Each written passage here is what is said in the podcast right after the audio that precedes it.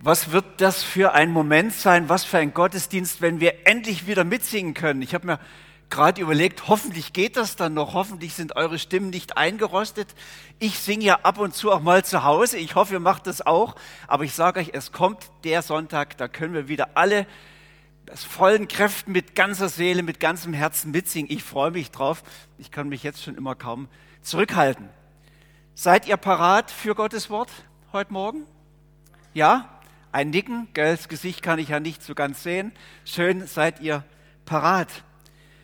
Wir sind ja gerade in der 40 Tage Fasten- und Gebetszeit, haben Texte gelesen in der letzten Woche zum Thema unsere Identität und unsere Berufung gewiss werden.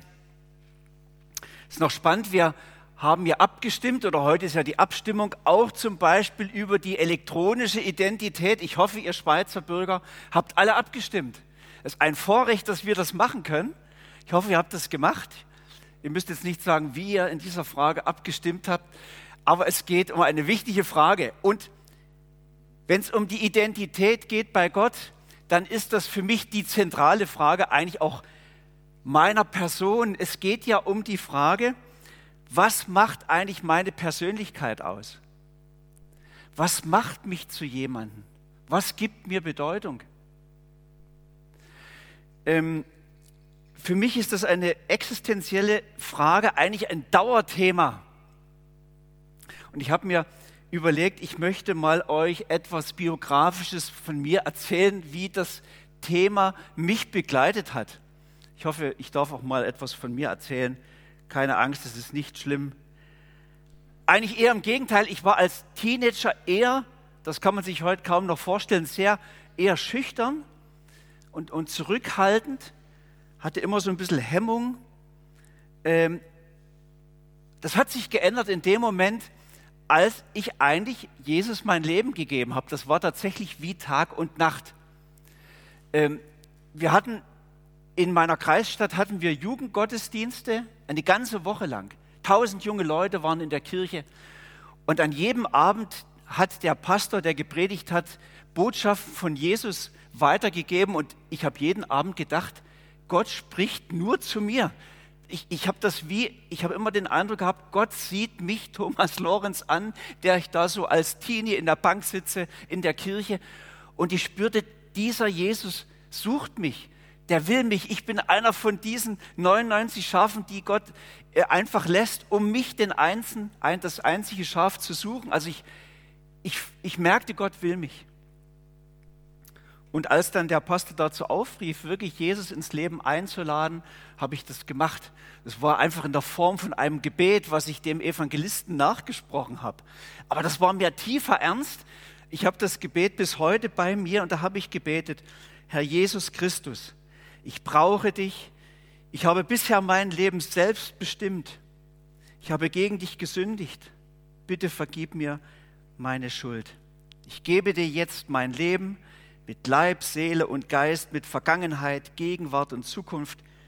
Übernimm die Herrschaft in meinem Leben und verändere mich so, wie du mich haben willst. Das war der Moment bin ich Christ geworden. Es gibt drei Bibelstellen, die eigentlich dieses Ereignis ganz gut äh, beschreiben, was damals geschehen ist mit mir und bei mir. Ich möchte diesen Bibelstellen mit euch mal noch entlang gehen. Einmal Johannes 1, Vers 12.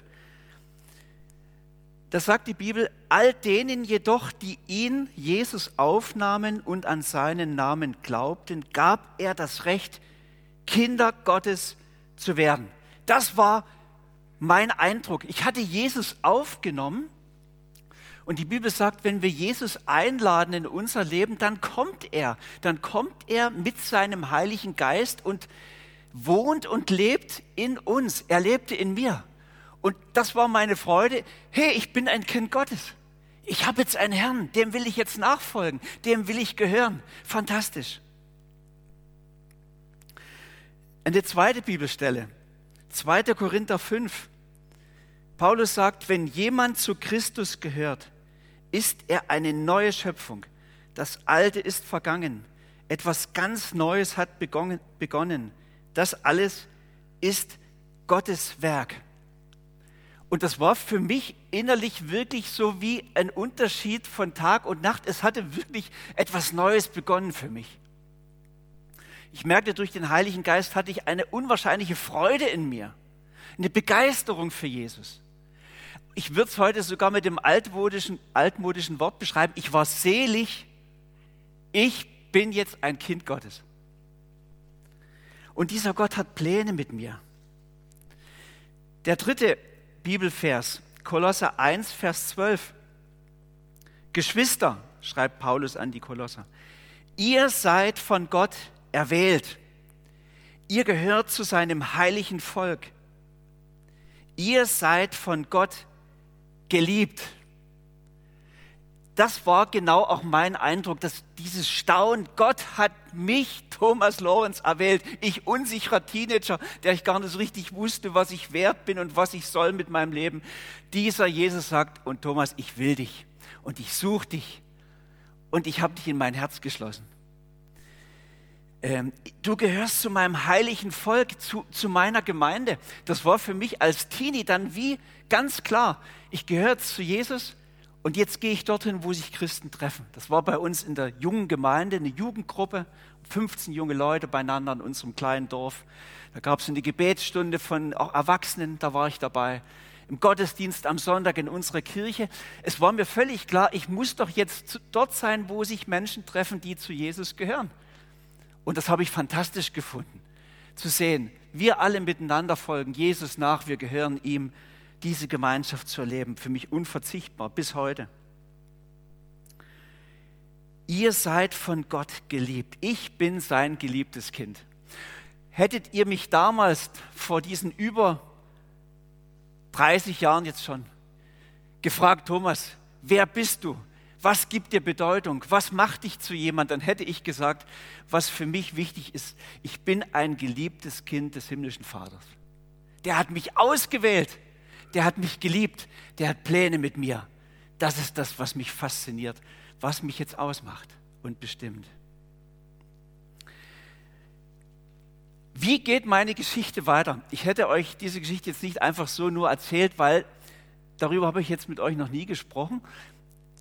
Es folgten dann zehn Jahre und da gab es eine Entwicklung. Die habe ich dann im Nachhinein sehr kritisch gesehen. Es fing positiv an, dass ich gesagt habe, Jesus, ich bin jetzt dein Kind. Was kann ich für dich tun? Ich wollte etwas, ich wollte Mitarbeiter sein im Reich Gottes, das ist auch richtig. Ich wollte meinen Platz finden, ich wollte etwas bewegen in Gottes Reich, wollte mich gebrauchen lassen von ihm. So steht es ja auch in der Bibel. Und da habe ich alles gemacht, was mir zwischen die Finger kam. Ich hatte zu allem Freude. Ich war als erstes der Kassierer in meiner Jugendgruppe. Da habe ich die Kasse gebaut, Abrechnung gemacht, jeden, jeden glaube Montag haben wir uns getroffen. Dann war ich Leiter von unserer Jugendgruppe acht Jahre lang. Dann gab es parallel noch einen Jugendchor, wo ich mit dabei war. Dann habe ich angefangen, Jugendfreizeiten zu organisieren. Ich, es gab manche Sommer, da war ich bestimmt sechsmal zu Wochenenden oder zu ganzen Wochenfreizeiten und habe die geleitet. Äh, ich habe dann noch angefangen mit Kinderarbeit, weil ich merkte, ich habe eine Begabung, einen sehr guten Draht zu Kindern. Das kam über meine Neffen und Nichten. Und dann habe ich Kinderwochenenden organisiert, immer mit Freunden auch zusammen. Habe Kinderfeste im Dorf organisiert, dreimal. Unser Dorf hatte reichlich 1000 Einwohner, aber da kamen über 100 Kinder, sogar vom Nachbardorf. Viele haben von Jesus nie gehört. Ich habe ihnen davon erzählt. Es war wirklich, da war was los. Und ich muss euch sagen, ich war richtig gut in dem, was ich gemacht habe. Ich war richtig gut das sprach sich auch schnell rum. Die haben gesagt, ihr müsst mal den Thomas einladen in eure Jungschar, in eure Jugendgruppe. Der, das ist fantastisch. Der kann Geschichten erzählen, Andachten machen. Das ist, das, das kann dich packen. Der, der könnt, ihr könnt ihn auch einladen in eure Jungschar. Der kann Schlotzer machen. War, als Konditormeister konnte ich Schlotzer machen so mit den Kindern. Das konnte niemand. Ich war, da war ich der Held, der Superstar überall. Ähm, ich war beliebt und begehrt, wurde eingeladen und ich bekam überall Applaus. Und das hat mich getrieben. Immer mehr. Ich wollte mehr davon. Meine Mutter ist ja eine sehr weise Frau.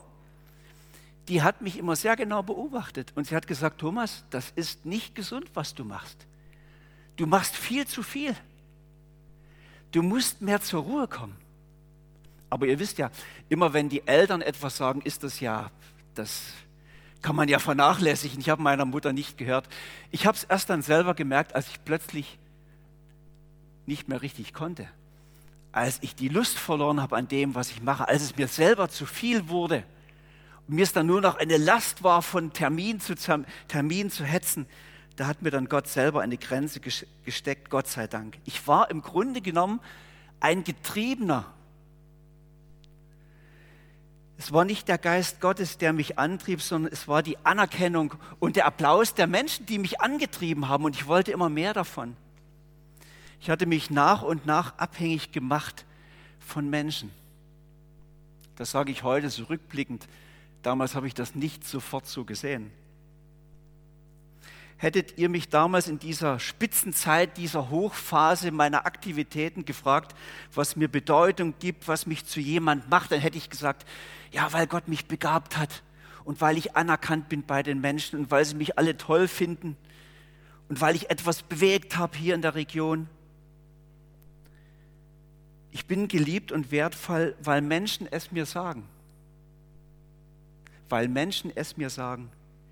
Ich war zwar pausenlos für Gottes Sache irgendwie aktiv und engagiert und hatte mich gleichzeitig auf gefährliche Art und Weise von Christus selbst entfernt. Das geschieht öfter, als ihr denkt, in unseren Kirchen. Ich war, das muss ich nochmal wiederholen, ich war pausenlos für Gottes gute Sache engagiert und unterwegs. Mein Terminkalender war gestrichen voll aber ich hatte mich trotzdem gleichzeitig auf eine eigenartige Art und Weise von Christus selbst entfernt. Ich musste umkehren zu Gott. Ich musste umkehren aus dieser gefährlichen Abhängigkeit, aus dieser falschen Abhängigkeit von Menschen, zurück in die befreiende Abhängigkeit von Jesus Christus. Diesen Weg musste ich jetzt machen. Und es war ein Prozess und dass ich nach und nach merkte, Gott ist ja viel mehr an mir selbst interessiert als an dem, was ich für ihn mache. Er will doch nur mich. Die Beziehung zu mir, das ist ihm wichtig. Zuallererst. Ich musste neu lernen zu sagen, ja, es ist so, ich bin sein geliebt, geliebtes Kind, nur das zählt. Das zählt. Ich muss doch meinem himmlischen Vater nichts beweisen. Ich muss mir doch die Anerkennung bei ihm nicht durch irgendwelche Aktivitäten verdienen. Ich muss mir doch mein Geliebtsein, meine Wertschätzung, meine Anerkennung bei ihm nicht erarbeiten. Es ist doch ein Geschenk. Ich bin sein geliebtes Kind. Punkt. Und ich kann nichts tun, damit er mich noch mehr liebt. Amen. Das ist die Wahrheit des Evangeliums. Die befreiende Wahrheit des Evangeliums. Ich bin Gottes geliebtes Kind. Das genügt. Und das ist wie eine, wie eine Befreiung für mich, eine Befreiung. Dass Jesus genügt. Dass Jesus genügt. Bei ihm merkte ich, da komme ich mit meinem Leben zur Ruhe. Das hatte meine Mutter ja schon vorher gesagt. Bei ihm kommt mein Leben zur Ruhe. Bei ihm bekomme ich Bedeutung. Wertschätzung, die Ehre, die mir Gott geben möchte. Bei ihm finde ich meine Bestimmung. Bei ihm hört endlich dieses Hetzen auf, dieses Jagen nach dem Klatschen der Menschen, nach Applaus, nach Wertschätzung, danach geliebt zu werden. Und ich möchte behaupten, sehr viele Menschen heute jagen pausenlos dem nach, durch irgendwelche Sachen, die sie anstellen, durch Witze, die sie erzählen, durch Karriere, die sie machen. Oft ist das auch ein verstecktes Motiv. Wir jagen nach Liebe. Jesus genügt. Ich bin sein geliebtes Kind. Und ich habe für mich so wie ein Motto in meinem Leben definiert, ich möchte mich von dem antreiben und bestimmen lassen und mich von dem abhängig machen, was Gott mir sagt. Nicht von dem, was Menschen mir sagen, sondern was Gott mir sagt. Mich dünkt, das ist in unserer Leistungsgesellschaft wirklich ein befreiendes Evangelium. Jesus genügt. Er hat mich lieb. Und ich bin überzeugt, Gott möchte uns in die Freiheit führen. Ich habe den Eindruck, viele Christen haben es nötig, neu in die Freiheit geführt zu werden. Ich habe es den Eindruck, viele Menschen in unserer Gesellschaft suchen nach dieser Freiheit, die wir in Christus finden können. Und weil wir uns das oft selbst nicht so gern zusagen können und vor allen Dingen nicht glauben, möchte ich es dir, euch allen persönlich zusprechen. Im Namen des himmlischen Vaters. Du bist Gottes große Liebe und Leidenschaft. Du bist die Leidenschaft und Liebe des himmlischen Vaters. Du bist die geliebte Tochter. Du bist der geliebte Sohn des himmlischen Vaters. Das ist wahr. Und was auch immer geschieht, ob Menschen dich verlassen oder verachten, ob dir Dinge gelingen oder nicht gelingen, eines steht felsenfest und darauf kannst du dich immer verlassen. Der himmlische Papi hat dich gern. Amen. Halt das fest.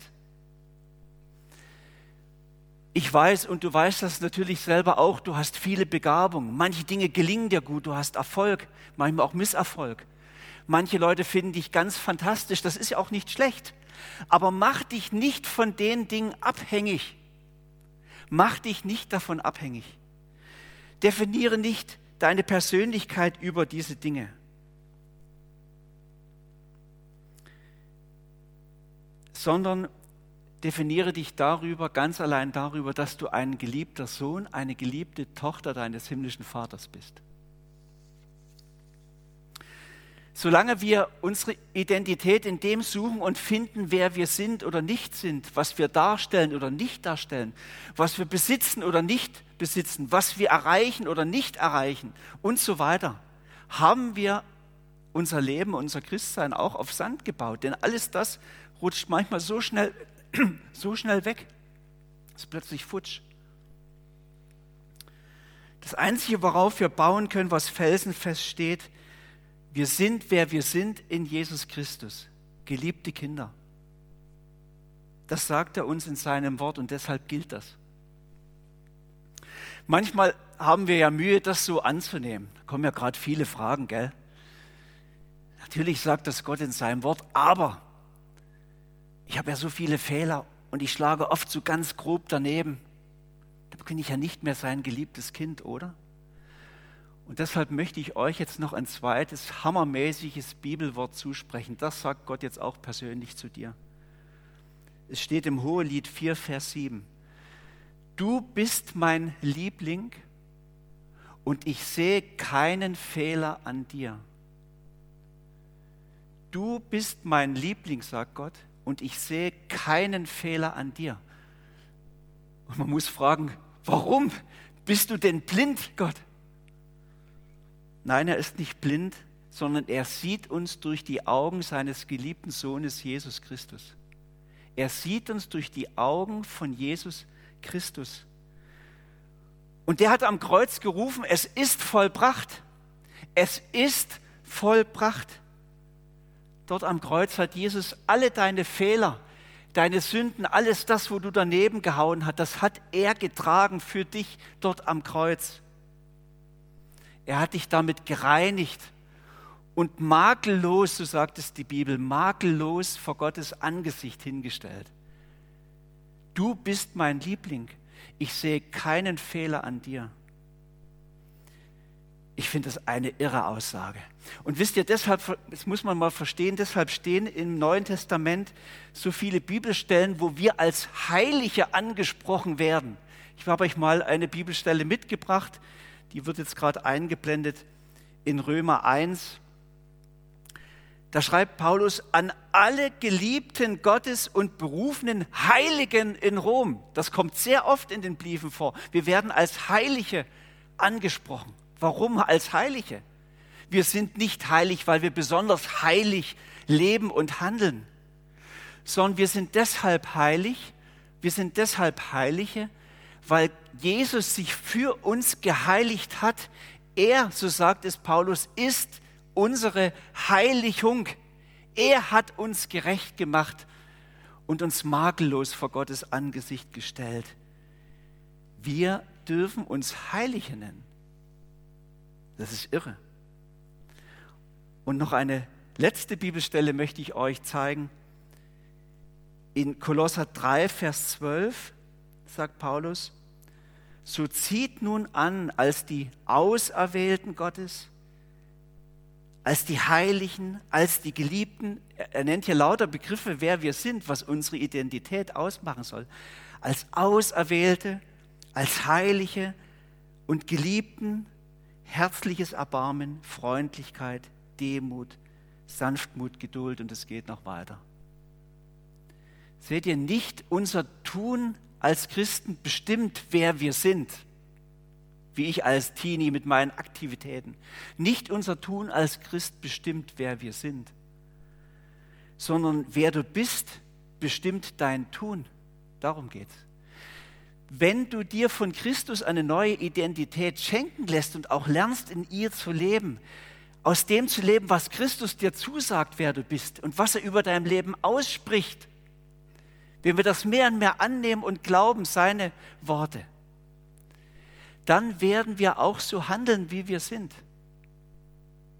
Unser Sein bestimmt unser Tun, nicht umgekehrt. Wenn du dich für einen Volltrottel hältst, wirst du auch wie ein Volltrottel handeln. Wenn du dich aber für einen geliebten Gottes hältst, für einen Erwählten, für einen Heiligen, weil Gott das sagt, wirst du auch so handeln.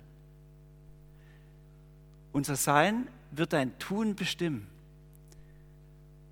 Und dann wird es möglich sein, dass du den Menschen mit Freundlichkeit begegnest, mit Liebe, denn du bist der Geliebte des Vaters, mit Geduld, mit Demut, mit Sanftmut, mit Vergebungsbereitschaft. Dann wird dir das möglich sein, weil Christus in dir ist und du bist sein geliebtes Kind. Dein Sein bestimmt dein Tun. Ich bin heute schon beim Schlusssatz, ich bin heute sehr schnell, merke ich. Aber ist ja auch nicht schlimm, oder? Aber hört jetzt nochmal gut zu. Ich wollte euch am Schluss noch Folgendes mitgeben. Nicht deine Folge, nicht deine, äh, deine Leistung, nicht Äußerlichkeiten oder die Bewunderung von Menschen machen deine Persönlichkeit aus. Nichts von dem. Sondern du bist was Jesus sagt, wer du bist. Ich habe ein Blatt mit allen möglichen Bibelstellen, die sagen, was sagt denn Gott, wer du bist, zusammengestellt. Es liegt am Ausgang, dieses orangene Blatt. Und man findet es auch im Internet dort, wo man die Predigt von heute findet. Nehmt euch das mit. Lest das und glaubt dem, was Christus sagt, wer du bist. Du bist der Geliebte, du bist die Geliebte des himmlischen Vaters. Bei ihm hast du Bedeutung. Bei ihm bist du frei von Menschen und Umständen, geliebt, wertgeschätzt, angenommen. Lass diese befreiende Botschaft die ganzen Wochen, die vor dir liegen, bestimmen. Lasst uns miteinander beten.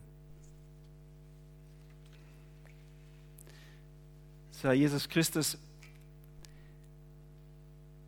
es wäre so ein Wunder, Herr, wenn wir das einfach jetzt so glauben könnten und festhalten könnten. Jetzt bitte ich dich für jeden von uns, für alle, die wir das gehört haben, dass wir das glauben und festhalten können, was du über unserem Leben aussprichst. Dass wir nämlich deine geliebten Kinder sind und dass du, der Vater, uns fest in dein Herz geschlossen hast. Ich bitte dich, gib jetzt jedem von uns diesen Glauben und auch die Freude darüber, dass wir das sind. Amen.